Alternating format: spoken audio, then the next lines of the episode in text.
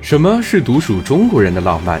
你见过凌晨四点的天安门吗？这里寒来暑往，无论晴雨，每天都会有一面崭新的五星红旗，随着清晨的第一缕朝阳冉冉升起，在太阳落山的瞬间，伴着最后一缕夕阳落下。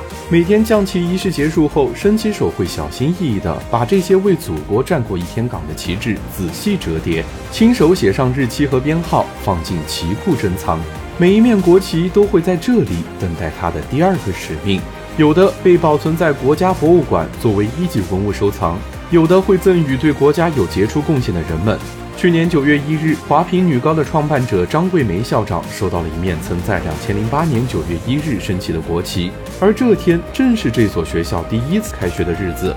十三年间，这所全免费的女子高中让两千名贫困山区的女孩走出大山，圆梦大学。还有的旗帜盖在了烈士的棺椁上。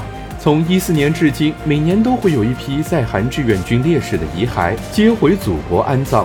迎接他们的有崭新的土地，还有故乡的第一缕朝阳。身披红旗，手捧锦盒，这是至高的礼遇，也是伟人的勋章。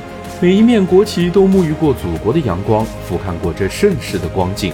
祖国的荣耀与他们同在，也因他们更加耀眼。